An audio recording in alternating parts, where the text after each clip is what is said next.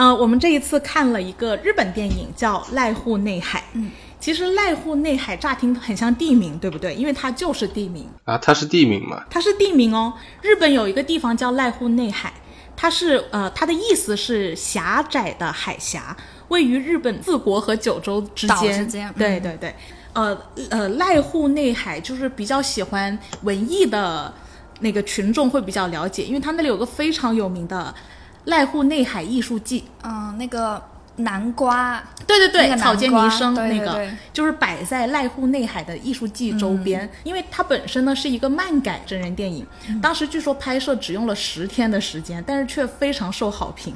那事实上，这种好评是从他那个呃日本漫改的作品开始，就是充满着让人深思的一些小细节。嗯，然后日本动漫它设置就是。因为日本人肯定知道日本人有个地方叫濑户内海，你就知道这两个主角的名字它是有意这么设计的，而不是一个意外而已。因为准确的就对对应了濑户内海这个位置，所以我们来看这部电影为什么要以濑户内海作为片名呢？也是两个男主角的姓氏。其实我觉得这里也是特别有味道的，因为整个故故事在我们开播前，其实是我们有补充一点资料，就是《等待戈多》这部文学作品和剧了。它其实整体的形式跟等跟《等待戈多》特别像，都是在讲，呃，人生就是虚无，我们要怎么应对虚无。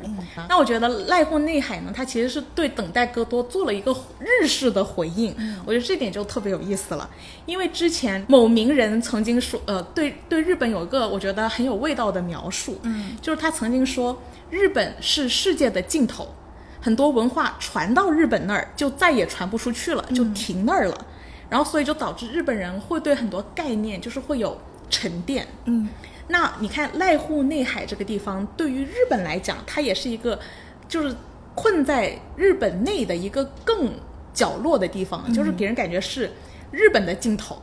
那整个日本呢，又是世界的尽头。然后，反正这个故事呢，就是感觉把虚无主义等待戈戈多的这个故事继续追问，问到了尽头。嗯，那日本人其实在这部电影里，他会给出了一个回应，就是一期一会，这也是我们本期的主题。嗯，那我们先简单介绍一下这个故事。其实乍看就是两个男生聊日常，是的，然后在聊日常的过程中就遇到了种种事情。这个故事就是一个这样子的故事，全程坐在河边拍完了，十天搞定。好，我们来浅聊一下大家对这部电影的感受吧。嗯啊、我先说啊。首先，我觉得我个人觉得，其实这个部电影主要其实是讲的是对个体的一个青春的成长，然后一个重塑自我的这样一个过程。嗯然后我们刚才讲到是有，嗯，等待戈多，然后我们之前补充了这个等待戈多这部分的一些相关内容。然后我甚看完一遍，甚至又觉得说，其实他这个濑户内海有点像等待戈多的日本本土化的一个缩影，哎会有这样的一个形式。然后它从不同章节，大概分了七个章节，讲两个男孩的相识、相遇、相知，嗯，最后对，最后最后引申到电影的主主题，最重要的主题就是一期一会。所以整个虽然说是两人在河边的台阶上这样的一个形式，但是整个节奏、画面，嗯，包括每一句台词都非常好，嗯。怎么你描述完给人感觉是王子遇到了公主，从此幸福快乐的生啊，我活在一起？很我非常磕他们两个，是，好像是个爱情片的样子。对我包括我去看他们，嗯，很多就是粉丝的评论，就是觉得他们两个拍一百年我也不会腻。但殊不知这部电影是周老师选的呢。嗯，我还很好奇你为什么会选这部电影？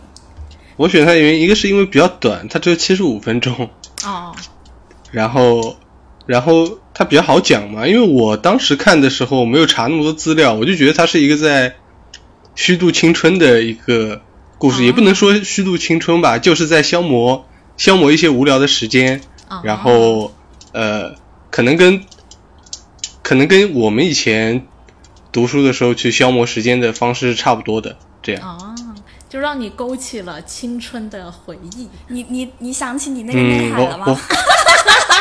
嗯，我想起我内海了。嗯，我以前跟我的内海一起，一起一起在那种什么树檐下抽烟，度过十五分钟这种、这种故事，所以我会不重要了。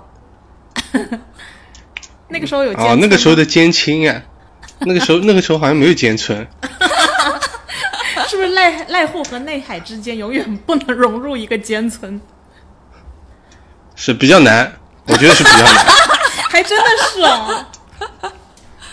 好吧，直男就是说法。哦，好像我朋友的老婆或者女朋友都都都关系不太好啊，跟我啊，跟我哦，嗯，可能是嫉妒，就不会变得特别熟。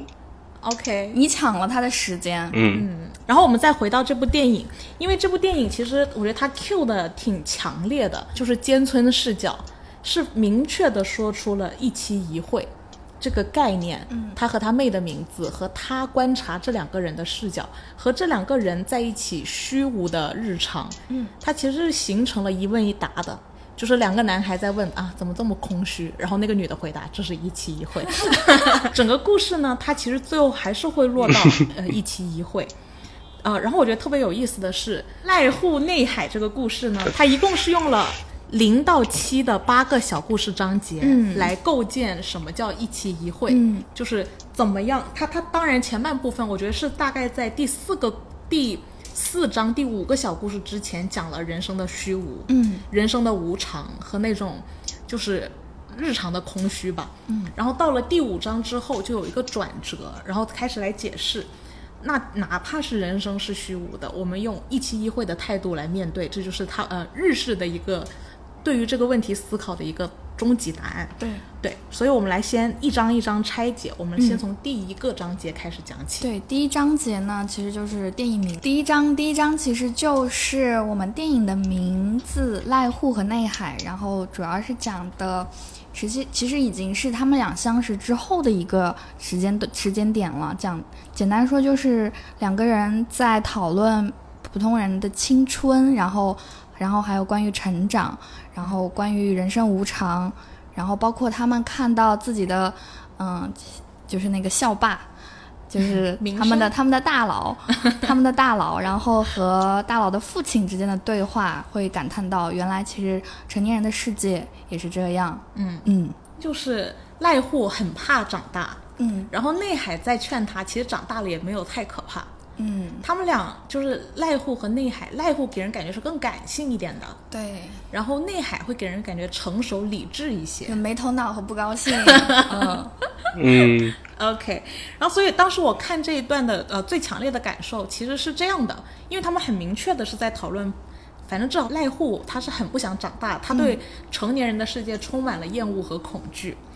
但是我不知道你们有没有这样的感觉，会你你们会不会觉得亚洲这一块儿普普遍来讲都很害怕长大，但是西方世界就是很多十六七岁的看起来都已经二三十岁般的成熟，嗯就西方的年轻孩子们更想早点成长。有哎，有吗？我我感觉好像是没有。哦，你你先说说嗯你你有的角度，你觉得都怕长大是不是？我是觉得可能亚洲的孩子更想长大一点。哦，这样吗？那就是嗯赖海赖户个人的问题。我觉得赖户的赖户是赖赖户那样的人是在国内是比较多的吧？对，我会有这样的感觉。嗯，会不会他们是不是觉得就是长大会等于迷失，会有点这种感觉？嗯，我是觉得我们可能，可我我们的想法里可能长大就是自由，然后能掌控自己的人生。嗯哦，哇，我觉得这里可能有两性差异耶。嗯，是的，我觉得女嗯生可能会更怕长大一点。我觉得我是哎，哦，你是哦我，是本直女，就是。为啥呢？我会觉得长大会有一点迷失的状态，因为呃，生长环境和家庭环境，包括教育背景，嗯，让我在也就是传统的应试教育的背景下，然后包括又是独生子女，嗯，然后就觉得说从小到大父母已已经给你指了一条路，但是你长大以后就会觉得为什么要走那条路？是，然后就会迷失，然后就觉得嗯，如果我不走那条路呢，我应该怎么做呢？会有一点这种状态。OK，嗯嗯我是觉得，刚才比如说说的应试教育之类的大背景下，嗯其实年轻人的压力会，就小孩子的压力会很大嘛，他们学习的压力。其实可能长大之后，会会更想快点长大吧。嗯，OK，就是摆脱束缚这种。对，嗯，那你会怀念你的青春吗？嗯，我会觉得它很珍贵，但我不太会不太想要回到那个时候。这样，跟我一样哎，我也觉我也是这么觉得。嗯，我觉得我也是。OK，嗯，就我觉得其实为什么刚刚会觉得有两性差异？我觉得主要是因为我身边确实是女性更不想长大一些。嗯，我觉得可能还是来源于那个大龄剩女的压力，对，有有有嗯。就嗯，感觉。因为中国的中国的这种两性文化中，不知道为什么就老塑造成女人三十岁以后就废了的那种感觉。是，但我我是很鄙视这件事情。我觉得怎么说呢？我觉得我十二岁小孩我都不把他当十二岁小孩看待，然后有什么必要把三十岁的小孩呃三十岁的女人当 就是无药可救的看待呢？这什么意思？很不公平，嗯，现在，但现在三十五岁的男人应该也不太行了。就是很幼稚吗？你的意思是 呃，我我的意思，三十五岁的男人估计也得失业了。啊？现在这么卷啊？大家压力都很大哎。对，但这不是让本来就虚无的人生雪上加霜，是。本来就很无聊了，还要更无聊的样子。但总体来说，我觉得男性的压力还是要比女性小啦。我想一想这个问题啊，我觉得从人生虚无的角度来讲，从人生虚无角度，那就不分男女了。对，因为他从现实嗯，从现实主义的角度来讲，男生可能会压力更大一点。虚无主义的话，我觉得都都一样。对，虚无主义的话都一样。那为什么个人压力男性会大一点呢？现实上的压力要养家是吗？对，现实上的就压力男性传统观念。大一点吗？现实上的压力，男性男性在物质方面吧，哎让我想想，怎么怎么怎么让这个话题变得不那么容易被虑物质方喷？面啊。好，那是那是女性压力大，是我的问题，我理解错了。这么狗，就这里感觉可以马上衔接下一章。嗯，这可不敢乱说。棒子。对我还是我还是我觉得是这谨样慎发言。嗯嗯没有，其实我一一部分是赞同的，嗯，因为我觉得他对于那些结了婚的女性来讲，那男性的压力比较大。但是如果把不婚就是没结婚的女性跟结了婚的男性比，那我觉得很有可能是不结婚的女性压力更大。嗯嗯啊是，所以我觉得可以分类的再细一点。事实上，我觉得人生就是不管你害不害怕长大，长大是必然的。是嗯，我觉得越早接接受越好，而且我觉得越早能接受的，也会被我们称之为更成熟一点，而且也不是说你长大一定会成为你讨厌的样子。或者说。你即使成为了你讨厌的样子，也可以努力变得可爱。是，就嗯，我会觉得很多人都会觉得，嗯，别人的人生比我的人生更有意思，或者说长大后了的大人的人生怎么那么没意思？嗯，但其实我觉得全部都是非常片面的感受而已。嗯，这周听到了一个很有意思的小的演讲，可以想跟大家分享一下。嗯，就是嗯，他说现在就那个标题就叫做“为什么现在的年轻人越来越不知道自己想要做什么”。嗯，哎，我我在想，从这个等待戈多这个角度来讲，其实很多年前的年轻人也是不知道自己要做什么的。就是我觉得从嗯、人生成长，我觉得甚至它可以说是一个必经阶段。你看历史上有很多，比如说像呃垮掉的一代、躺平、啃老、宅、丧文化，其实我觉得这些都是对应的虚无主义啊。也就是说，我觉得并不分现不现在年轻人，其实一直以来这就是挂在整个人类命运头顶的一个疑惑。就确实，其实你换换一句话说的话，可能就是寻找人生的意义。对，我感觉人生是不会，就人人类啊，他不会停止对这个问题的追问。嗯，但事实上，这又是一个永远不会得到答案的问题。对，因为它意你所谓的意义，其实每个人都有不同的标准，对啊，所以你不同的阶段。对，嗯，所以你等待的那个戈多是永远不会出现的戈多。这件事情就是看你敢不敢于面对了。是我们一直都在等待戈多的路上。对，嗯，但是戈多是不会出现的，嗯就其实都是我们幻想出来的一个结果。对，那我我我今天呃上周呃这周看的那个小演讲讲的就是为什么现在年轻人越来越找不到自己想要什么。它里面反正是有一个角度，我觉得这个角度倒是挺有意思的。他说，嗯我们越来越不懂得呃面对自己。就是不懂，就是我们现在更容易，因为打开打开手机就可以看到很多别别人的生活对对对对嗯对。然后，所以我们的比较呢，就会变成我跟别人比较。嗯，像我们刚刚讲的那些什么三十岁啊、三十五岁啊、呃结婚了的女人啊、物质啊、男人在物质上啊这些方面，其实都是在跟别人比较之后得到的虚无感很强。就是为什么他能实现，我实现不了？但我觉得事实上，如果嗯，我们换一个角度来看这个问题，那我们其实每个人只用审视自己，我现在的生活就是我应得的，嗯，基于出生、成长、城市化，嗯，时代的节奏各方面都好。其实我觉得没那么苦大仇深，嗯。它往往嗯。其实是来源于我们因为窥探别人的人生，然后带来我自己内心反映出来的一个焦虑。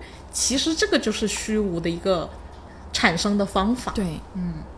是。所谓的那些丧文化、宅呀、啃啃老啊、躺躺平啊、垮掉的一代啊，其实它都是来源于，嗯，对未来有猜测，嗯，然后发现自己又达不到，然后那个虚无感就来了。而且是对比别人的成功的人生，哎所谓成功的人生。是的，嗯这听起来就已经很虚无了呀。嗯，我希望我能有金卡戴珊的屁股，啊、这个好像可以实现。哦不，好像我就是有。但是我的意思是，就是如果我真的幻想一个距离我特别遥远的东西，那谁都会虚无了，这不是？我觉得谁都想要。对呀、嗯，但你看，我觉得这个问题不是很好解决吗？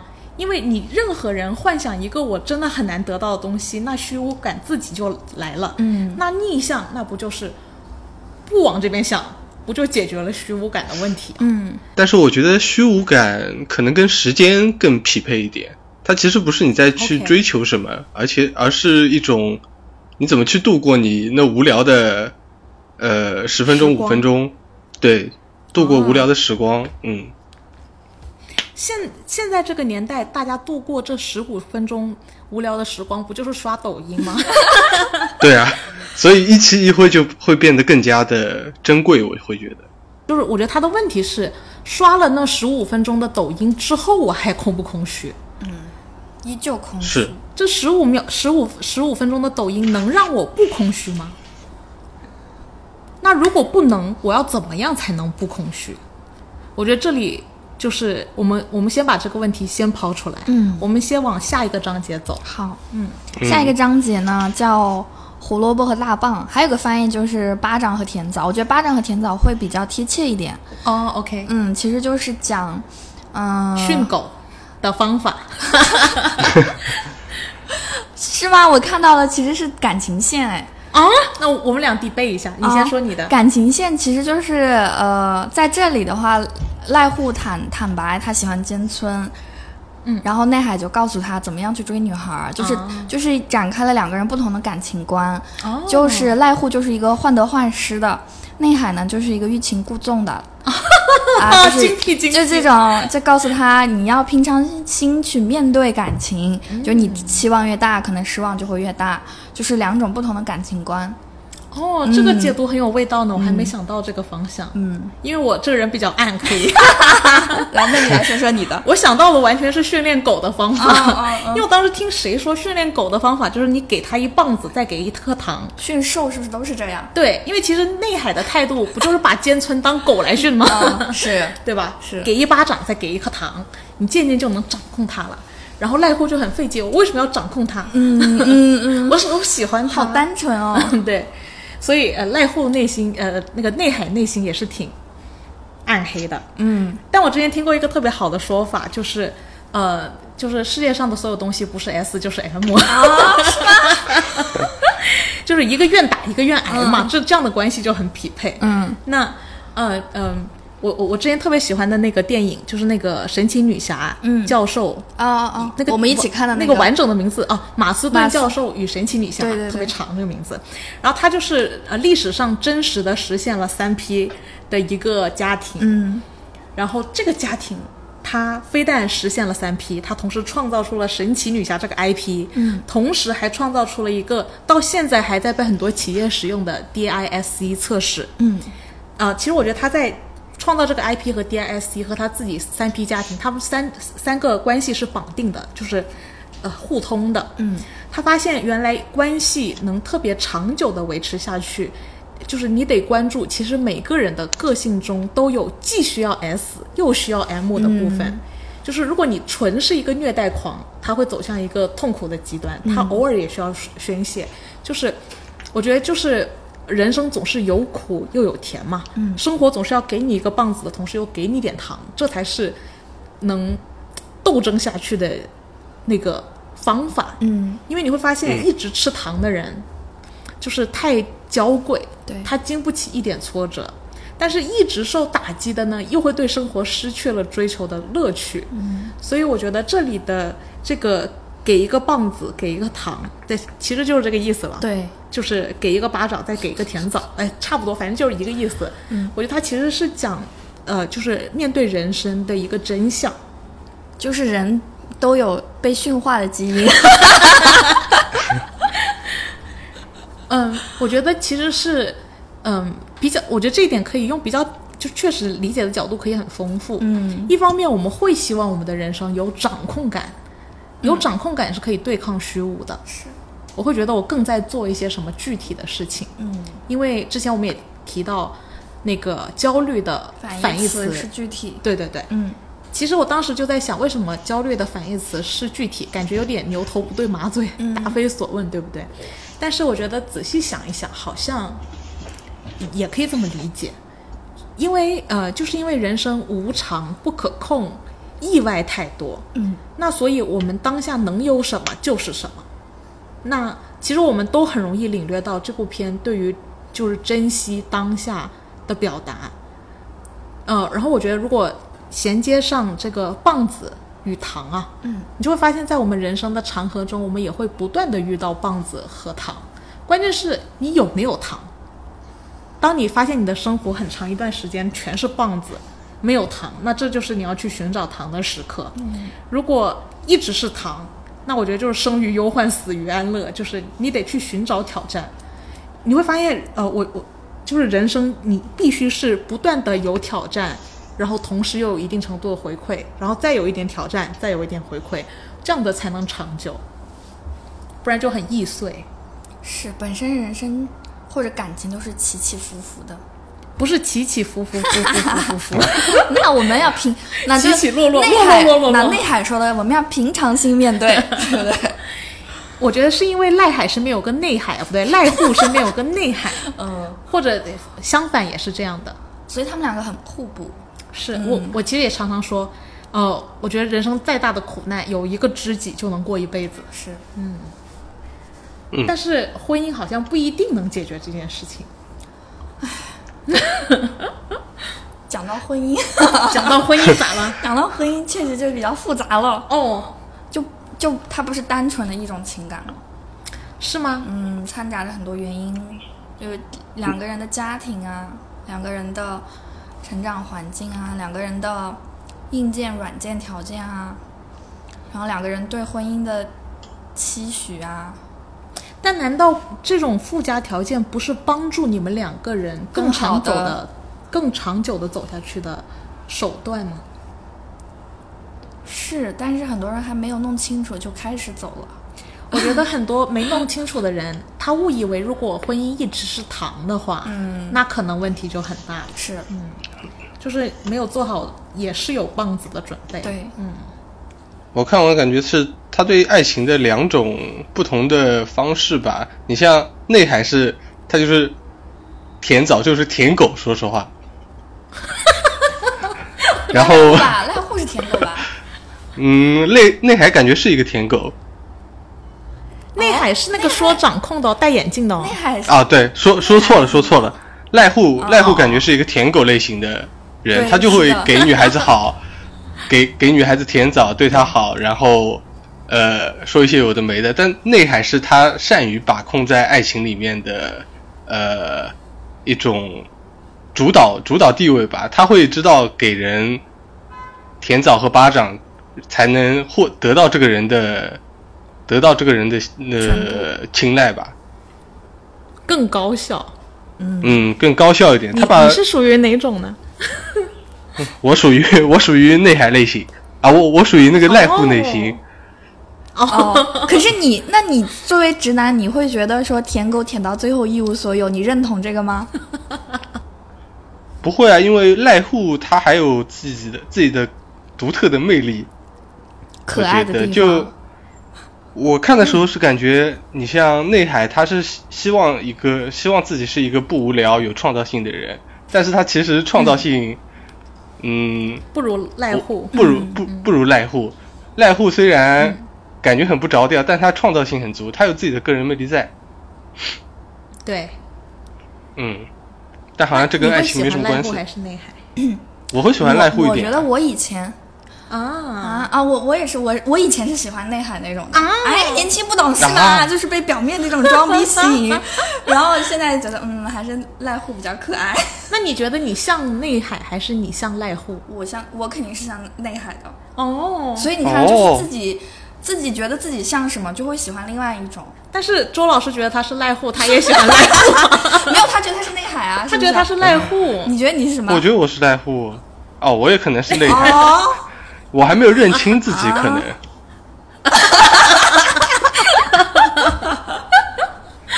我也觉得我是内海多一点，嗯，所以我会喜欢濑户我觉得女性是偏内海多一点。啊。说的好，嗯嗯，或者说十八岁以前的女生可能还赖户一些，啊但是十八岁，是开智了以后，开 智对哦，其实说起来，其实赖户和内海。它确实是一个理智一点，一个感性一些，嗯，但是他们俩之间却擦出了火花，对，嗯，好好磕的 CP。因为其实呃赖呃内海在前半段他跟赖户拌嘴的时候有提到那个 synergy 效应，其实就是协同效应，嗯，就是一加一大于二的意思，嗯，呃有时候一加一等于二，这个是一个虚无的，就是它是一个存在，嗯，这个存在本身是虚无的。但是当你一加一可以大于二的时候，那大于二的那个部分呢，就是你用来对抗虚无的那个不一样的意外性的。嗯，我觉得像赖赖户和内海的相遇，就是充满着意外性的。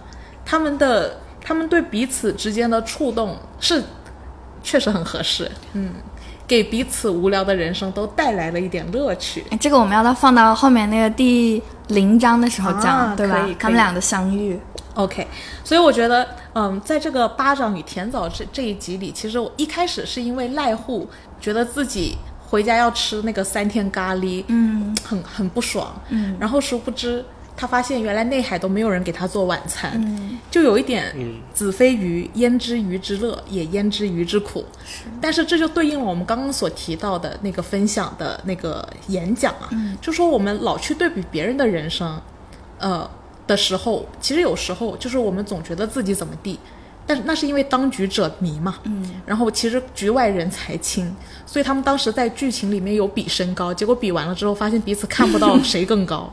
这就是两个人都是当局者，其实当局者每个人的认知都有限，剩下的都是对别人人生的幻想。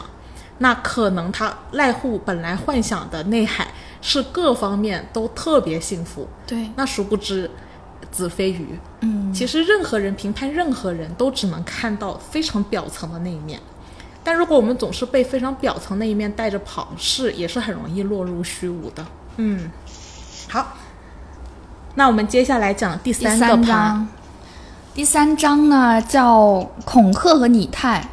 但另外一个这个翻译对、嗯这个翻译其实有点，还另外一个翻译叫装硬和服软。哎，这个比较直对，这个比较直接。这个其实就是就是有一点，嗯，讲的就是那个赖户的大佬在学校的大佬怎么样欺凌他，有一种恃强凌弱的这种这种氛围感。嗯，然后整体其实这一章比较短了，表达其实就是呃人和人之间它其实。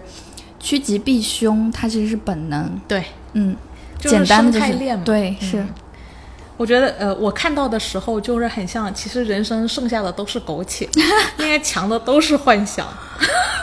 嗯，我觉得就是近处都是苟且了，对诗和远所以诗和远方都是 触触摸不到的地方。对对对对对，那就苟，那就好好的苟着吧。对啊对啊。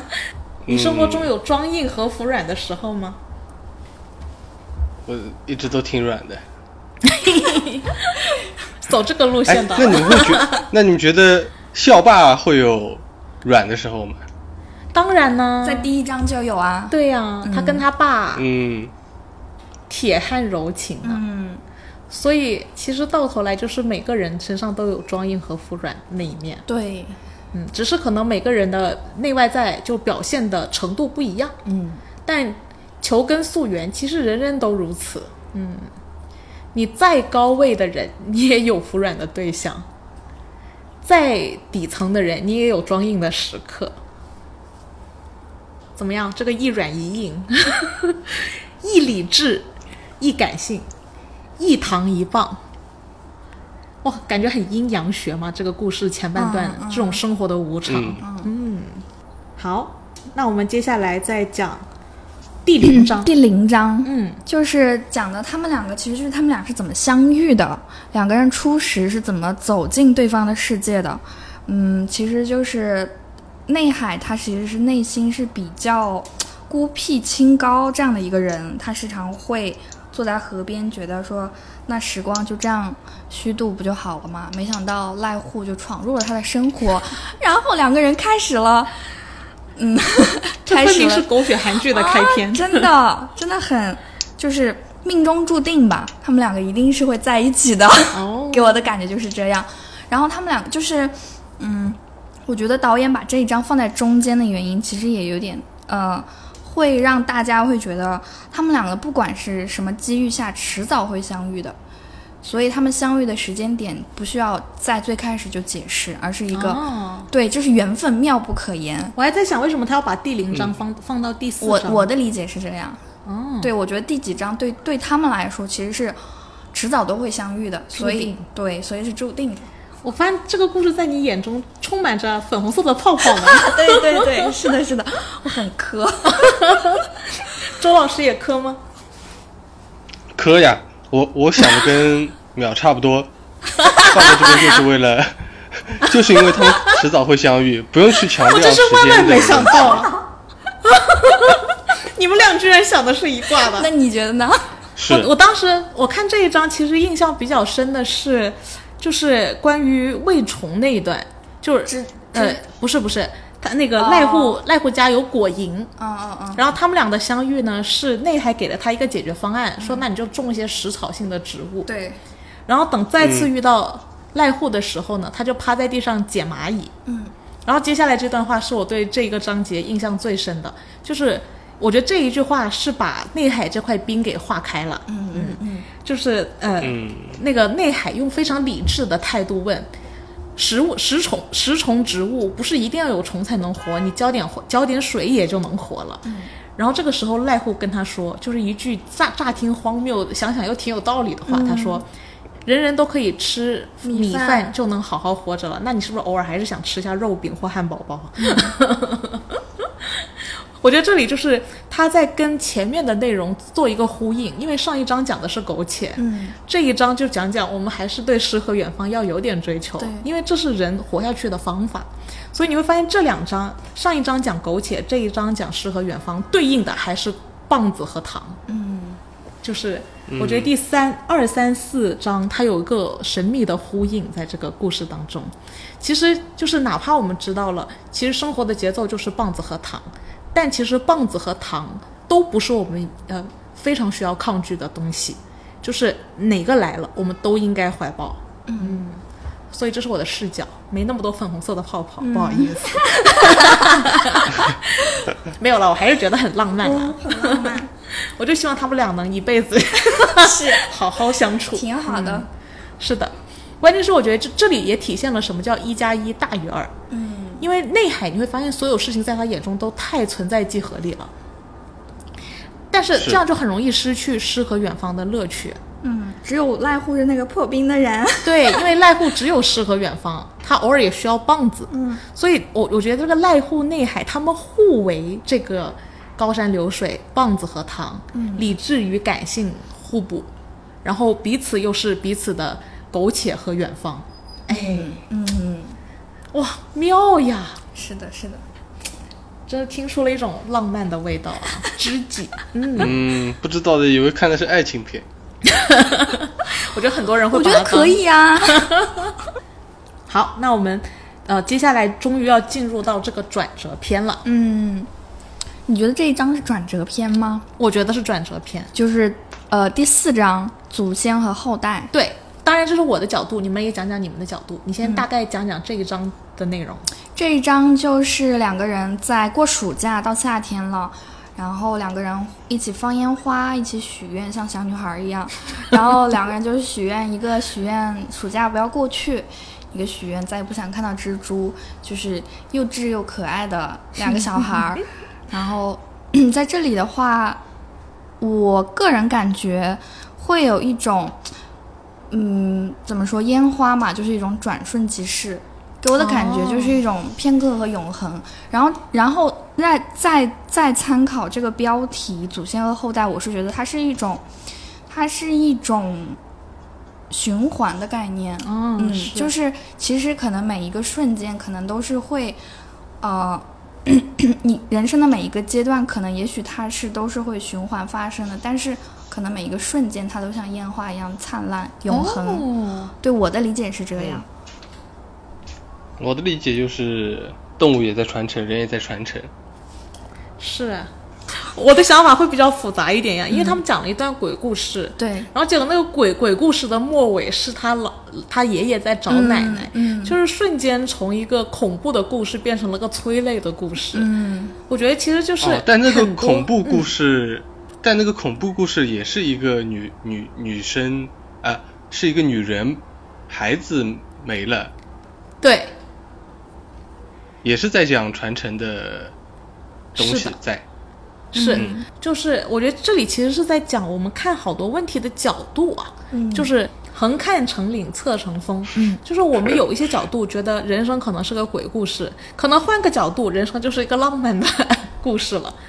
所以我觉得有时候就是看待的角度很是个问题。嗯，你会发现刚才他们讲那个妈妈呃被被扔进了河里，然后找小孩，这样对吧？它某种意义上给人感觉是一个很恐怖的故事，其实也可以是一个母子情深的故事。所以我觉得就是，嗯我当然确实也有，因为他很明显的提到了祖孙俩，祖孙俩，嗯他肯定是讲呃上一辈和下一辈下一辈，他是有薪火相接的这个过程，嗯，可能赖货的终点不就也是像他爷爷那样找内海吗？在七老八十、颤颤巍巍，总总要有点盼头嘛，嗯。然后我觉得从这一章开始，他后面的几个故事，我觉得都有一点魔幻照照进现实。这里就涉及到了我们在下一章出现的关于赖户小吉的忧郁。嗯嗯，在第五章就是讲赖户的忧郁，然后其实他这里主要讲的是赖户的家庭，就是他的他的个人成长经历，就是包含了他原生家庭其实条件不是很好。然后在这里，其实我的角度看到的，其实，嗯，就是赖户在跟内海剖析他自己的内心，嗯，也就是他自己比较脆弱且自卑的地方。然后我克他们俩的原因呢，也是觉得，我觉得就是人和人之间的关系也是有不同层面的嘛。第一层可能是普通的朋友，就是可能有啊、肢体接触啊、拥抱啊这种；第二层可能就是你真的融入到他的生活里，比如说两个人可以一起一起吃饭啊，或者喝奶茶呀这种。其实第三层，也就是比较深层的关系，其实就是可能是真正相爱的人才能互相给对方去剖析最难堪的自己。对，所以我认为他这里是会两个人对两个人的感情有一个递递进的这样的一个描写。OK，、嗯哦，嗯，完全是爱情故事耶，在你眼中，嗯，我为什么要补等待歌词？我补个泰坦尼克号算了。我是觉得这一章就，呃，赖赖户在讲自己的一些家里发生的事情吧。其实，那个内海是非常不知道怎么安慰人的一个人。嗯，哦再回到之前，再回到之前讲的那个，呃啊，小丑小丑提醒了他说你要懂人情世故。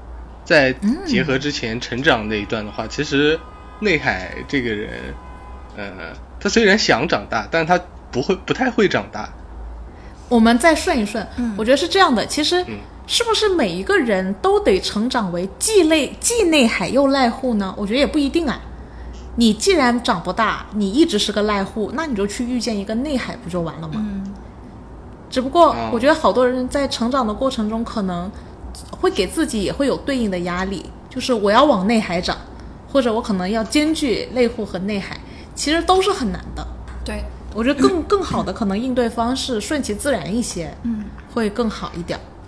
我觉得就是在讲人与人之间的这种呃神秘的羁绊啊，有时候可能是，嗯、你很难去真实的可以用很理智的态度判断得了对与错，而是它就是一种，就是你人生很难跟它解绑，根本就是勾连在一起的。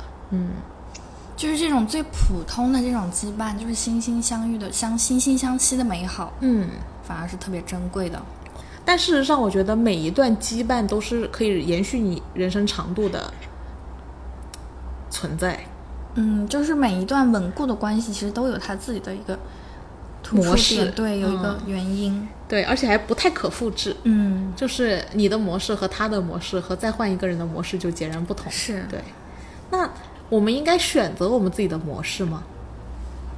我觉得模式要尝试出来的，选择不出来，哦，多做，多 多找，多遇到。多试试，指不定哪个就是了呢。是，我觉得是这样。嗯，那第六章相遇和离别，就是内海给濑户过生日，但是刚好在这一天，啊、濑户的猫猫死了，然后他们俩，他们就是在在讨论这个人生的一些相遇啊、离别啊这种。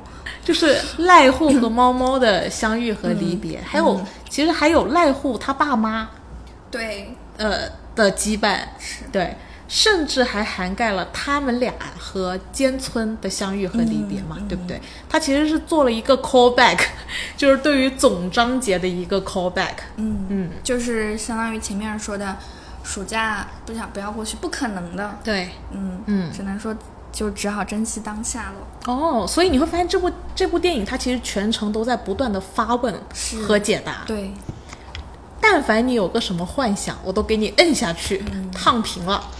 哎，我希望暑假不结束，结束了。嗯我希望爸妈不离婚，离婚了啊、又没离。然后我希望猫猫不死，哎，没死啊、又死了。嗯反正就是所有事情都好像有一个这样子的呃失控感。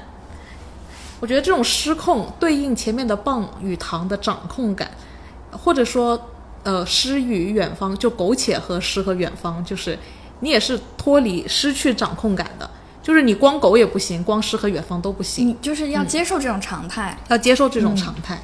其实这种流转变化是自然的，嗯，不是应该要抗拒的一件事情。嗯，所以我觉得这也是为什么在这一章做了一个 callback。最后一章呢，就是尖村的想法，其实就是从尖村的角度，他来复盘了一下为什么内海没有选择他，而选择和濑户在一起，然后最最后 Q 到了我们整个电影的主题，就是一期一会这个概念。最后一章我就觉得男生相吸吧，其实男生更愿意跟男生玩在一起。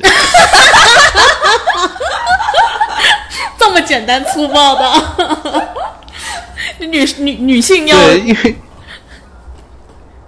因为其实，呃，如果说相处的话，就比给我一个选择，就没有追到手的女生和自己的好兄弟需要你的时候，我肯定会去我需要的好兄弟那里，对吧？哦，你看他多明确！你还记记得我之前讲女性主义的问题吗？嗯我就说我们女性主义阵营全是那种窝窝里的叛徒，重色轻友重色轻友的。嗯，但你看男生，男性在这个问题上，嗯，都不用说了。男性在这个问题上可能不用多想，哦，哇，这个给我打开了新世哎，可是界的大门。可是，如果比如说你是内海呢，就是内海很明显也选择了如果我是内海，嗯，内海那可是对啊那个女生喜欢你啊，但你还是会跟赖户在一起啊。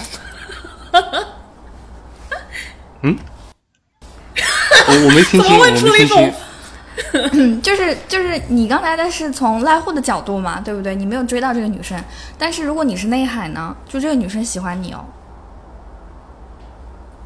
但是内海最后选择的也是赖户啊。对啊，为什么呢？那你如果你是内海，你会选择谁呢？不，如果你是赖户啊，因为你，是赖户、啊如果我是赖户，哦，我如果我是然后濑户，也喜他选择了欢赖户内海，尖村也喜欢濑户。对，哦，那那我可能会暂时对不起兄弟一下。问到点上了，我终于捋清了这个问题。嗯，原来如此，原来如此、啊！这个很很真相了耶，感觉赖户就很可怜的样子哎，因为他最后和那个鲁比鲁本斯的画一起升天，躺在地上等着内涵。哎，我觉得这一幕我是感觉，嗯，我只有这个这个和猫猫了。如果你不来的话，我什么都没有了。啊，我看我这一幕看到是这个哎，啊，这么浪漫吗？哇！如果你不来的话，我只有我和猫猫了。嗯，而且而且是虚无的猫猫，对啊猫猫的灵魂。对，哦，对了，这里我就得串一下了。我觉得从那个第第五个章节开始，就是讲鬼故事，就是讲传递传承的那一章。嗯，他其实是讲了一个鬼故事，然后讲了讲了什么类似亡灵节这样子的盂兰盆节。对，就是逝去的人、或者没逝去的人，他都会被 call back 到这当当当世来。那我觉得他讲到猫咪的这个问题的时候，就很魔幻的在河边出现了一只明明跟他的猫咪长得一模一样的猫，这个猫就像一个鬼魂的存在，就是魔幻照进现实。嗯，然后事实上他躺在地上等到内海过来的时候，濑户也说。刚才有一个老头牵着一条狗从我身边路过，嗯，这个情节就完全是等等待待戈多戈多里面的一个情节，就感觉从这一章开始，就感觉是魔幻照进现实，直接用濑濑户内海去跟上个世纪的《等待戈多》的作者在做呃传承和薪火相接，和你当年提出的关于虚无的问题，我这回来作答。然后最后作答的那个答案就是借由尖村的嘴讲出来，因为毕竟当局者迷，旁观者才清嘛。嗯，其实尖村在这个故事中作为旁观者，他看到了濑户和内海相处的内核，那反而可能是濑户和内海在相处的过程中，因为太自然了，所以他们俩反而像比身高一样，看不到彼此到底谁高。嗯，其实从尖村的角度来讲，他们俩就是匹敌的。双方跟双方一样重，虽然我们刚刚吹了一波内海的手段，嗯，对，但你还指不定是谁解救了谁呢。所以他们两个人惺惺相惜啊。嗯你生活中有遇到这样惺惺相惜的人吗？你呀、甜蜜的我们俩呢？嗯，周老师呢？显得我都有点多余。周老师还没有约有吧到自己的内海吗？肯定有。但内海你童年的内内海，内海可能内海已经结婚了，他跟尖村跑了，他可能也要对不起嗯，他最后还是跟尖村跑了呀。因为事实上，哪怕我们今天能，我们三个人能这样在这里聊天，那说不定我明天出门就被车撞了。嗯，因为初中的那段经历让我非常坚信这样的事情是绝对有可能发生的。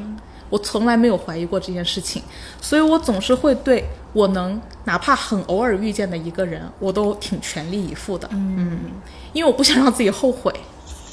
这就是一期一会啊，这就是一期 call 一 back 会回来。对，call back 回来很好。你们有过这样子的体验吗？就是生活中有没有什么时刻让你突然觉得很，就是失去掌控？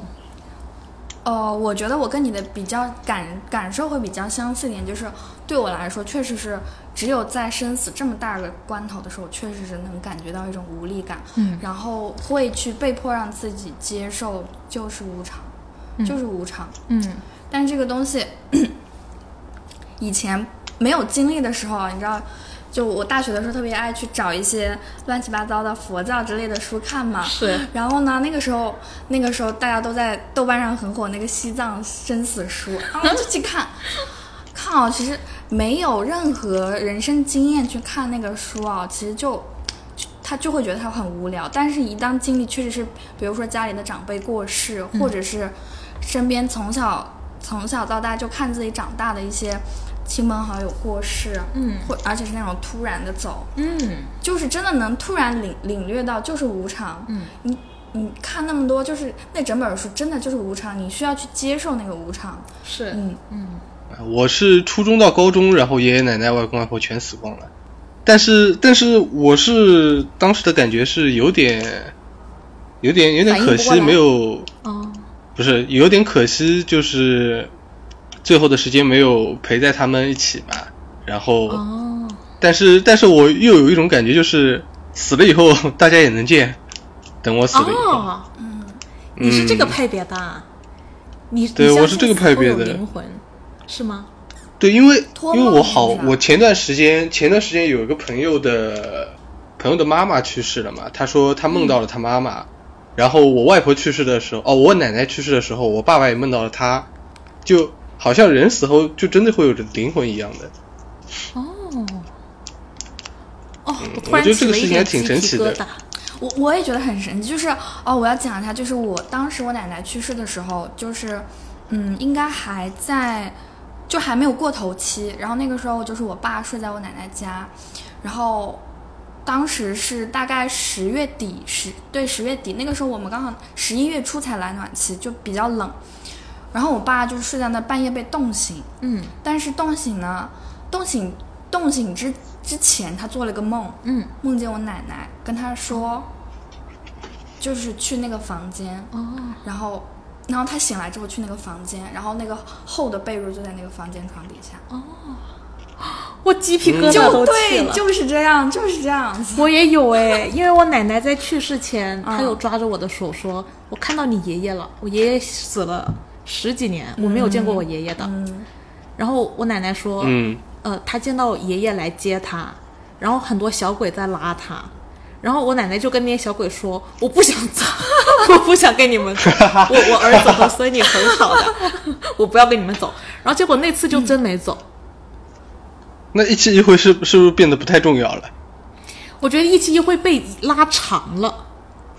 嗯，就是哦我觉得一期一会其实是有相信的力量的，因为他们当时在讲到尖村的时候，他们俩有一段很有趣的对话，是讲到了佛学概念，嗯。就是讲到嗯。尖村是个什么样的人，就什么人生无常，嗯，一切皆苦，一空一切皆苦，然后就讲了一大段佛理。对。然后赖户嗯。生气的说：“这里已经开始超出我的知识量了。”但是呃，就是说呃，我觉得内户眼内海眼中的知识量，就是我们刚刚所说的那种超越灵体，嗯这种玄学类的概念。但是赖户呢，它就是属于没有这方面的知识储备，但不代表感受不到。嗯，那我觉得一期一会其实背后也是有相信的力量的。